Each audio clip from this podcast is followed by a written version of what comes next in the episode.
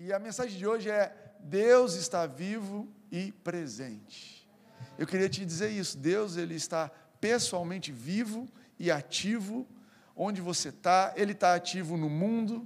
Ele está vivo e ativo na nossa comunidade, no nosso país, na nosso, nossa cidade. Ele está vivo e ativo no seu trabalho. E ele está vivo e ativo na sua vida. Não sei se você já ouviu uma frase que diz assim: olha, esses rumores sobre a minha morte foram grandemente exagerados.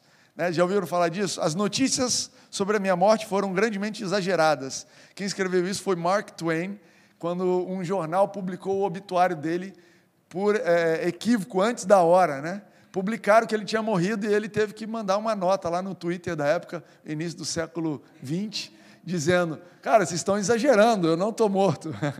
E eu quero dizer que é, essas notícias de que Deus não é, não está ativo na sua vida, essa notícia de que Deus não está funcionando, ela está exagerada, ela está, é um fake news, isso não é real. Na verdade, ele sempre esteve aqui, como a gente cantou, e ele sempre estará aqui, porque ele prometeu: Eu nunca vou te deixar, nunca vou te abandonar. Está em Hebreus 13. Cara, que promessa é essa? Eu nunca te deixarei, nunca o abandonarei, é o que ele disse. E sabe, eu não sei você, mas a cada crise da minha vida, cada desafio que eu passo, no final da história, resumo da crise, resumo da solução. Deus estava lá comigo. A cada, eu não sei, eu passava crise quando eu tinha 19 anos de idade, continuo passando quando eu tenho 36, e o final das crises, o resultado sempre é o mesmo. Deus estava lá comigo, e isso é o que resolveu. E isso foi suficiente, suficiente, sabe?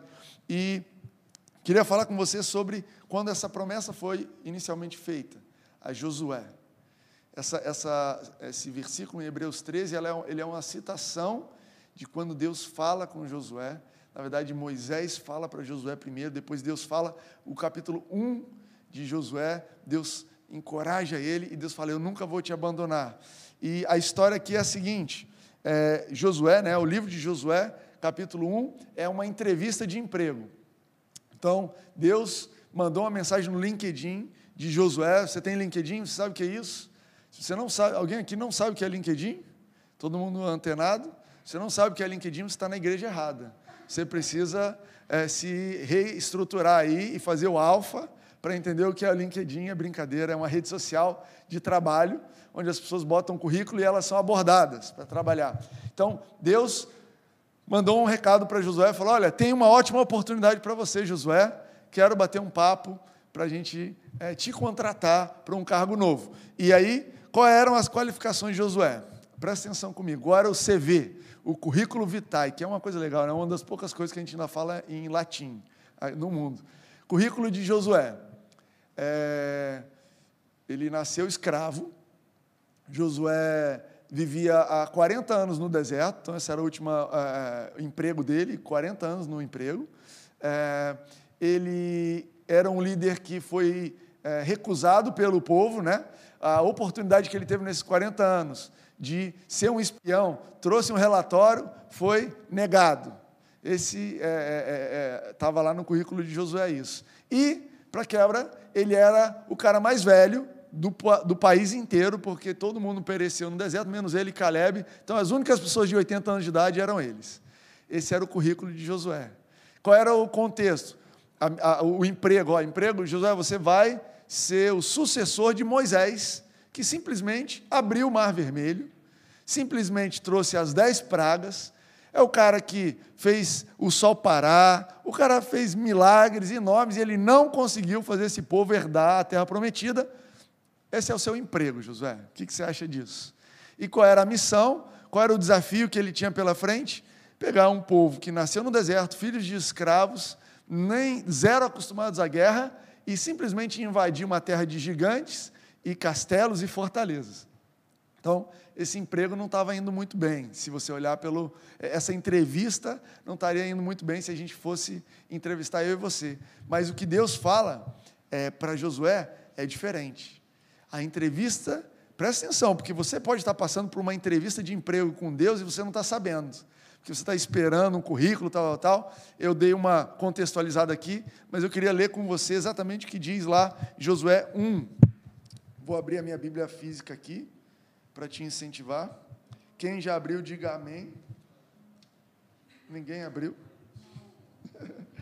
Josué 1, capítulo 6, versículo 6, diz assim: Seja forte e corajoso. Então, essa aqui foi a entrevista. Seja forte e corajoso porque você conduzirá esse povo para herdar a terra que prometi sob juramento aos teus antepassados. É interessante, essa versão NVI fala você conduzirá, mas outras versões fala você fará o povo herdar. É, depois eu quero pular para o versículo 9, e diz assim: Não fui eu que te disse, seja forte e corajoso, não se apavore, nem desanime. Outras versões diz, dizem: Não tenha medo, pois o Senhor, o seu Deus, estará com você por onde você andar. Então, é Deus dizendo para ele: Olha, eu não vou te abandonar, o Senhor estará com você onde você andar. Eu não te deixarei nem te desampararei. E, sabe, Deus, ele não fala uma palavra sobre o passado de Josué. Deus não fala uma palavra sobre os erros e acertos de Josué, se ele tinha sido fracassado, se ele não tinha. Tudo que Deus fala é promessas que vão ajudar ele a vencer os desafios. Olha só, anotei aqui, sobre o medo de guerra, né? Eu imagino que Josué olhando assim, hum, guerra, então vou ter que invadir esse povo, invadir essa terra. Sim, você vai invadir. E sobre esse desafio, a minha promessa é: ninguém te poderá resistir. Eita, para cada desafio, uma promessa. Mas Deus, eu sou velho, então Deus acrescentou: ninguém poderá te resistir todos os dias da sua vida. Todos os dias. Você está vivo, ninguém vai poder te resistir. Essa foi a promessa. Mas sobre a qualificação. Deus, mas eu não sou igual a Moisés, assim, Moisés não conseguiu, como é que eu vou? Aí a promessa de Deus foi: assim como eu fui com Moisés, serei com você. Ou seja, você vê um problema, eu te dou uma promessa. Você vê uma, uma falha, uma necessidade, eu te dou uma promessa. Sobre o medo e o espanto, ele diz: O Senhor teu Deus é contigo por onde andares. E eu quero nessa manhã, nesse momento que você está vendo esse vídeo, abrir os teus olhos para essa realidade. Para cada desafio que você enfrenta, Deus tem te dado promessas suficientes para que você saia vencedor e vencedora. Para cada desafio que você enfrenta, você tem promessas. Se você não está sabendo como enfrentar esse desafio, você precisa voltar na palavra de Deus e verificar quais são as promessas de Deus a respeito desse desafio. Porque Deus não te dá um desafio sem te qualificar, sem te municiar com promessas suficientes para você vencer.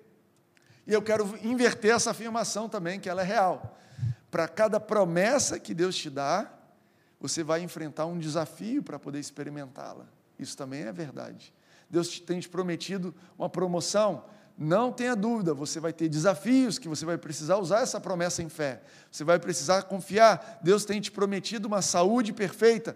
Não tenha dúvida que você vai ter desafios. Vão ter momentos que você vai sentir sintomas, você vai sentir a coisa se aproximando, mas é pela fé, apegado àquele que prometeu. Hebreus 10 diz: aquele que prometeu é fiel para cumprir.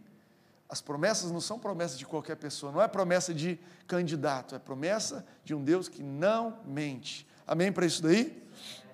Você recebe isso? Você está, eu gostaria de, nesse momento que você estivesse pensando nas promessas que Deus fez na sua vida ao longo do caminho. E lembrando dessas promessas e entendendo que essas promessas estão aqui para te ajudar nesse desafio. Mas os versos 7 e 8 que eu pulei, eu li então Josué 1, 6 e 9. Os versos 7 e 8, Deus fala para Josué sobre a atenção dele. Deus fala assim: Olha, Josué, você vai. Cara, é preciso que você esteja meditando naquilo que eu falei para Moisés. A gente esquece, né? A Bíblia tinha acabado de começar a ser escrita naquela época.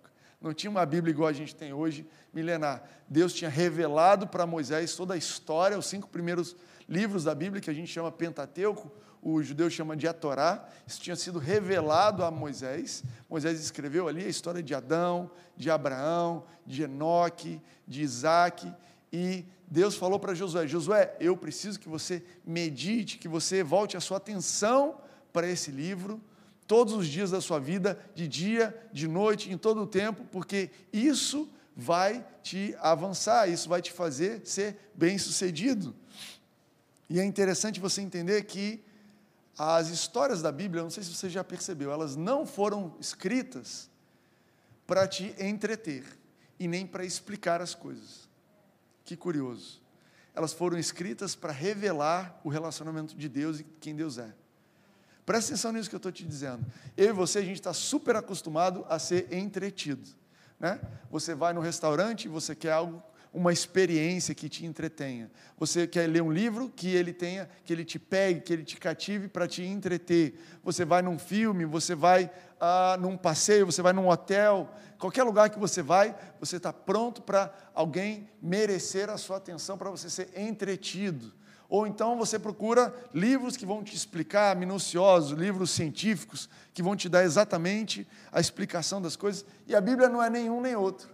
Quando você lê a Bíblia, ela não tem aquela fantasia necessária para o entretenimento. Você vê que Deus não dora a coisa, não fala assim, ó, oh, esse cara era maravilhoso, ele veio andando. Ontem eu estava assistindo um filme, era Mulan, era Mulan, Ren, que a gente assistiu ontem, da Disney.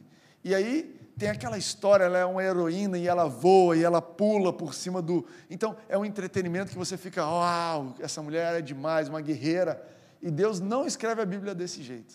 Deus escreve a Bíblia de uma forma tão simples, escreve revelando as falhas das pessoas, os dilemas das pessoas. Ele não está ali para te entreter. E ele também não está para explicar, você não tem ali um minucioso assim, olha, Josué pensou isso e pensou aquilo. Pensou... Não, a Bíblia foi feita para revelar quem Deus é. Você precisa ter essa mentalidade quando você se aproxima, quando você lê a Bíblia. Eu não estou lendo para me informar sobre as coisas, eu não estou lendo a Bíblia para me entreter, para gastar um tempo. Eu estou lendo a Bíblia para ter a revelação de quem Deus é. Essa palavra revelação, ela já foi muito mais usada no nosso vocabulário do que hoje, né? Quem antigamente você tirava foto, até hoje, né? Se você tirar fotos analógicas em um filme, ah, você é, captura a imagem, a imagem está escondida no filme e depois você tem que levar lá no quem é o cara que revela chama o quê? Eu nem sei mais. É o revelador? Eu não sei. Na empresa que revela, no, no, eu lembro que tinha, era tipo Fujioka o nome do negócio, Fujifilme, sei lá o nome. Você levava o seu filme lá, deixa. Se você não sabe o que eu estou falando, você pode procurar, deve ter um documentário no Netflix sobre isso, que tem tudo lá. Se não tiver, procura no YouTube. Mas basicamente, a imagem, a foto, ela estava escondida no filme, e quando você ia revelar, você ia transformar algo que estava escondido em algo visível. E isso era revelar. Você voltava com todas aquelas fotos visíveis, né? às vezes num quadro, às vezes numa foto pequena. Isso significa revelar. Então, quando eu começo aqui dizendo que Deus está pessoalmente vivo e ativo no mundo, na nossa comunidade, na sua vida, ele precisa ser revelado. Quando eu digo que Deus está pessoalmente vivo e ativo na sua vida, eu, você precisa entender que ele está ali escondido, às vezes é, interiormente, mas ele precisa ser revelado, ele precisa ser trazido à tona. Você entende isso? Enquanto é, a, a presença dele não é revelada, você não colhe os benefícios, você não experimenta de quem ele é. E eu trouxe aqui uma, uma, uma, passagem bíblica que ilustra bem isso, Mateus 11, 25 a 30. Jesus, ele, ele fala sobre essa revelação de Deus, e aí ele fala sobre o efeito da revelação de Deus. E eu queria que você prestasse atenção nisso, porque isso tem é, algo poderoso para você. Diz assim: naquela ocasião, Jesus disse: Eu te louvo, Pai. Então, aqui uma outra oração de Jesus ao Pai. Presta atenção. Quando Jesus ora, vale a pena você prestar atenção. Eu te louvo, Pai, Senhor dos céus e da terra, porque escondeste essas coisas dos sábios e, oculto, e cultos e as revelaste, olha a palavra revelar, e as revelaste aos pequeninos. Então Jesus começa a dizer: Pai, obrigado porque você não é conhecido de quem é sábio ou culto, não é através da cultura e do, e do estudo que as pessoas te conhecem, você se revela aos pequeninos. Uau, porque isso foi do seu agrado, pois assim foi do seu agrado. Todas as coisas me foram entregues por meu Pai Ninguém conhece o filho, falando dele mesmo, a não ser o pai, e ninguém conhece o pai a não ser o filho e aqueles a quem o filho quiser revelar. não existe jeito de conhecer a Deus que não seja através da revelação de Jesus. E aí ele continua: Venham a mim todos os que estão cansados e sobrecarregados, e eu darei descanso a vocês. Tomem sobre vocês o meu jugo e aprendam de mim, pois sou manso e humilde de coração, e vocês encontrarão descanso para suas almas, pois o meu jugo é suave e meu fardo é leve. Isso é Mateus 11, 25 a 30. O que eu quero te dizer com esse verso é que o descanso sobre qualquer aspecto está, o, descanso em qualquer situação, estar em na revelação de Deus naquela situação. Anota isso daí.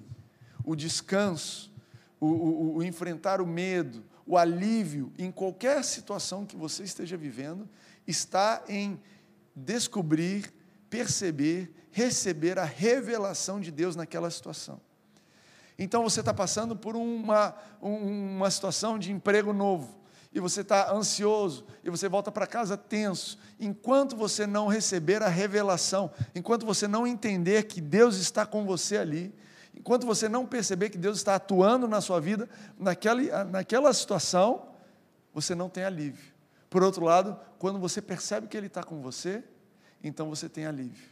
Eu tenho uma história legal na Bíblia, que é no final de Gênesis, eu sempre falo dessa história, quando é, José ele foi vendido pelos irmãos como escravo, ele foi vendido depois como escravo, preso, e a história dele se desenrolou. Um dia ele se tornou é, o primeiro ministro, o número dois do Egito.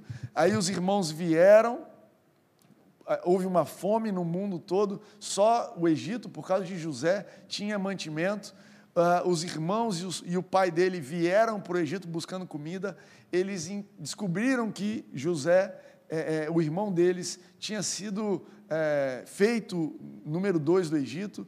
José pôde cuidar da família dele, e tempos depois, um dia, o pai dele morre e os irmãos falam: José estava só esperando o pai morrer, agora José vai se vingar de nós.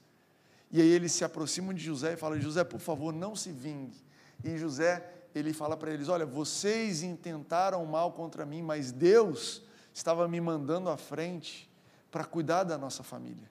Entende? José ele teve uma revelação de Deus, é, é, a preocupação, a ansiedade, o medo dele enquanto escravo, enquanto prisioneiro, só pôde ser aliviado, resolvido, quando ele teve a revelação de que Deus estava com ele. A Bíblia diz que, mesmo escravo, a Bíblia fala assim, e José ele era bem sucedido, era um homem de sucesso, porque Deus estava com ele. Você entende isso? Você entende que a, a nossa ansiedade, a nossa preocupação, ela está ligada em, em não percebermos a presença de Deus no que a gente está fazendo.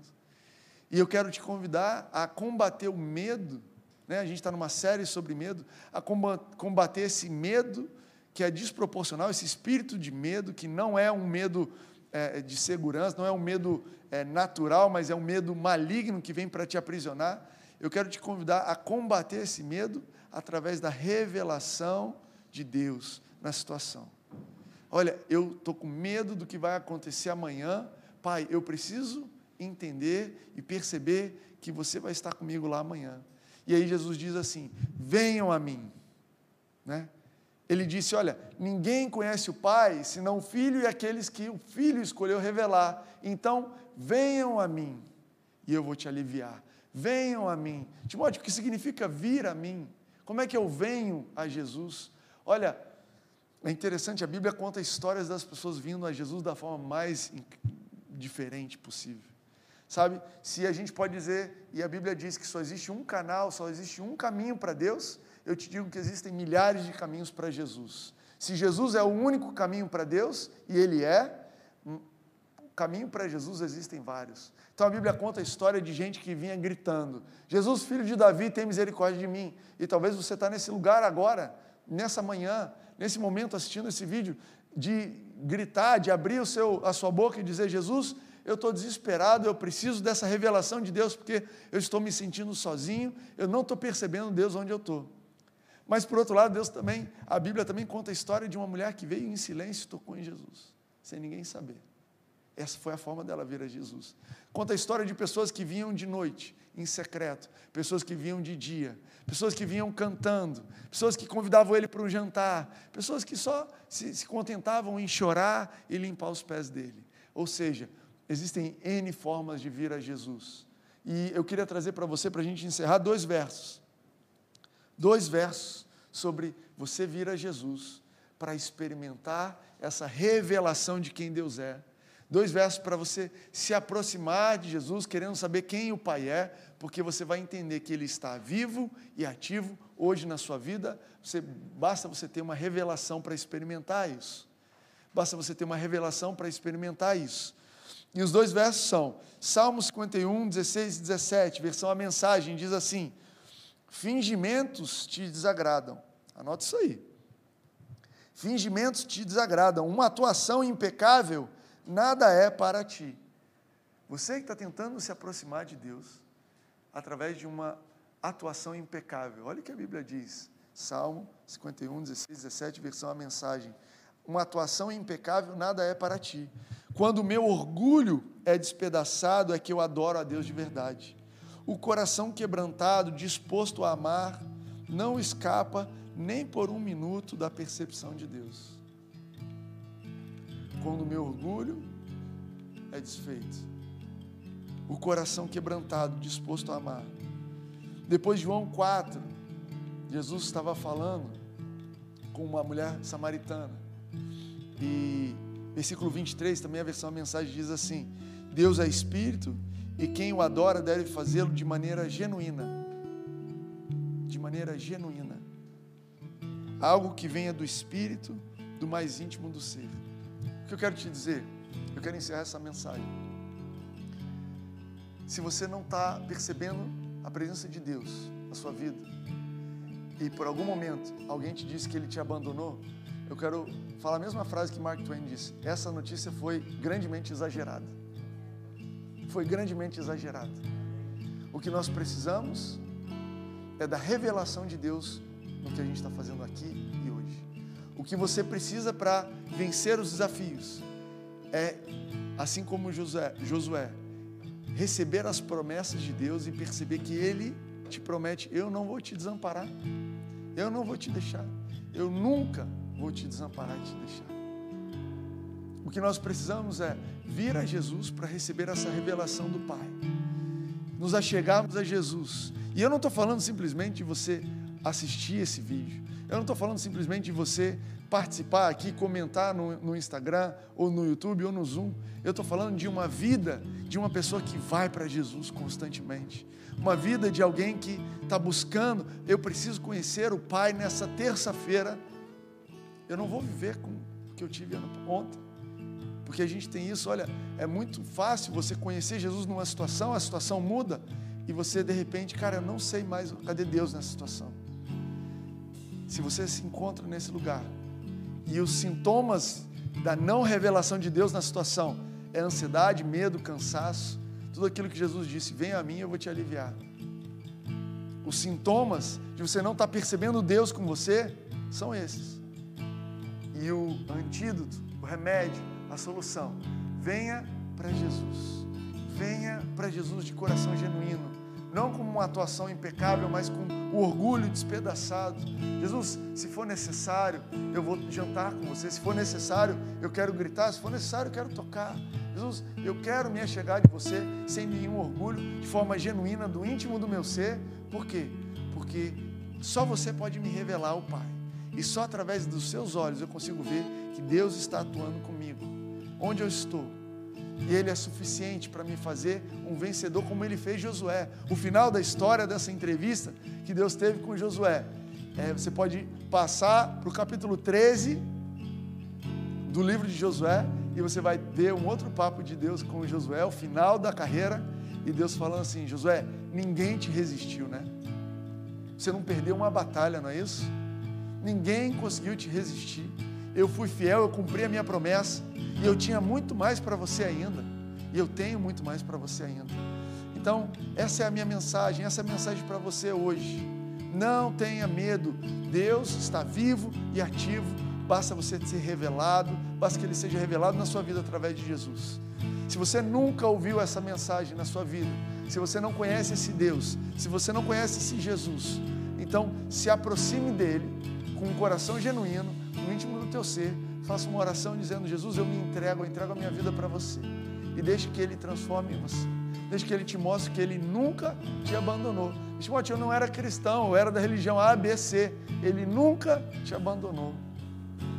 Ele sempre esteve lá. Ele sempre esteve lá. E você que já é cristão há um tempo, você que já experimenta há um tempo essa presença constante de Jesus, você que tem andado e vivido em cima dessa promessa, eu não te abandonarei. Você que tem enfrentado desafios, você que tem ousado sonhar mais alto, você que tem ousado mover, não se paralisar pelo medo, mas mover pela fé, mover de acordo com a orientação do Espírito Santo. Mas Deus, eu estou aqui na minha casa, aquele lugar é perigoso, mas vai porque eu estou te conduzindo, vai porque debaixo da minha palavra eu vou te proteger, eu sou a tua proteção, eu sou o teu guia, eu sou quem te promove, eu sou quem te levanta. Você que tem ousado viver dessa forma e talvez está num lugar de cansaço, talvez está num lugar de é, medo, de ansiedade. Eu quero te convidar a mais uma vez, como a gente sempre fez e sempre vai fazer Venha a Jesus. Venha a Jesus. Venha a Jesus. Traga a Ele quem você é. Traga a Ele aquilo que te falta. Traga a Ele a sua fome. Traga a Ele aquilo, a, os seus sintomas. Traga a Ele a sua incapacidade, as suas falhas. Eu vou te dar dois, três minutos para você orar. Para que você tenha um momento com Jesus de vir a Ele. Enquanto a gente canta. Daqui a pouco eu estou de volta. Quero te convidar a ficar alguns segundos em silêncio onde você está. Perceber a presença revelada de Deus na sua vida. Feche os seus olhos. A gente aqui no estúdio também está de olhos fechados. Perceba a presença do Deus que te prometeu: Eu não vou te deixar, eu jamais vou te desamparar. Pense naquelas situações que têm te trazido medo e saiba que Ele está lá com você. Pense nas situações que você talvez está sendo ah, cara, isso está me deixando ansioso, ansiosa. Agora, imagina na sua mente, o Pai, o Deus, o Criador do Universo, Ele está com você. Eu não te deixarei, eu jamais te desampararei. Eu te, não te deixarei, eu jamais te desampararei. Você não vai passar por isso sozinho. Você não vai passar por isso sozinha. Você não está passando por isso sozinho. Você não está passando por isso sozinho. Eu não ignorei. Eu não eu não estou longe. Eu não estou esperando você se resolver para se me aproximar de você.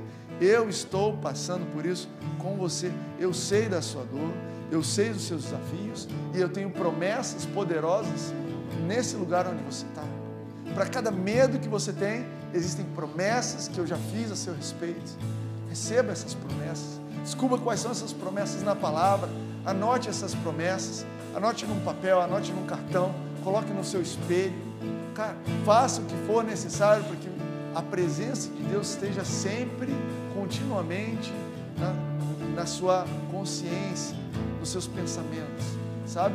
Isso vai te trazer uma semana abençoada. Isso vai te fazer um vencedor diante dos desafios. Isso vai te guiar, vai te fazer se moldar, mudar aquilo que você precisa mudar, abraçar algumas coisas que você estava rejeitando, rejeitar algumas coisas que você estava abraçando. Venha a Jesus, venha a Jesus, faça a sua oração, faça a sua entrega. Jesus, eu estou passando por isso, isso, isso, e eu sei que você é suficiente. Eu sei que você é suficiente. Eu sei que você já comprou o meu perdão. Eu sei que é pela graça que você está comigo.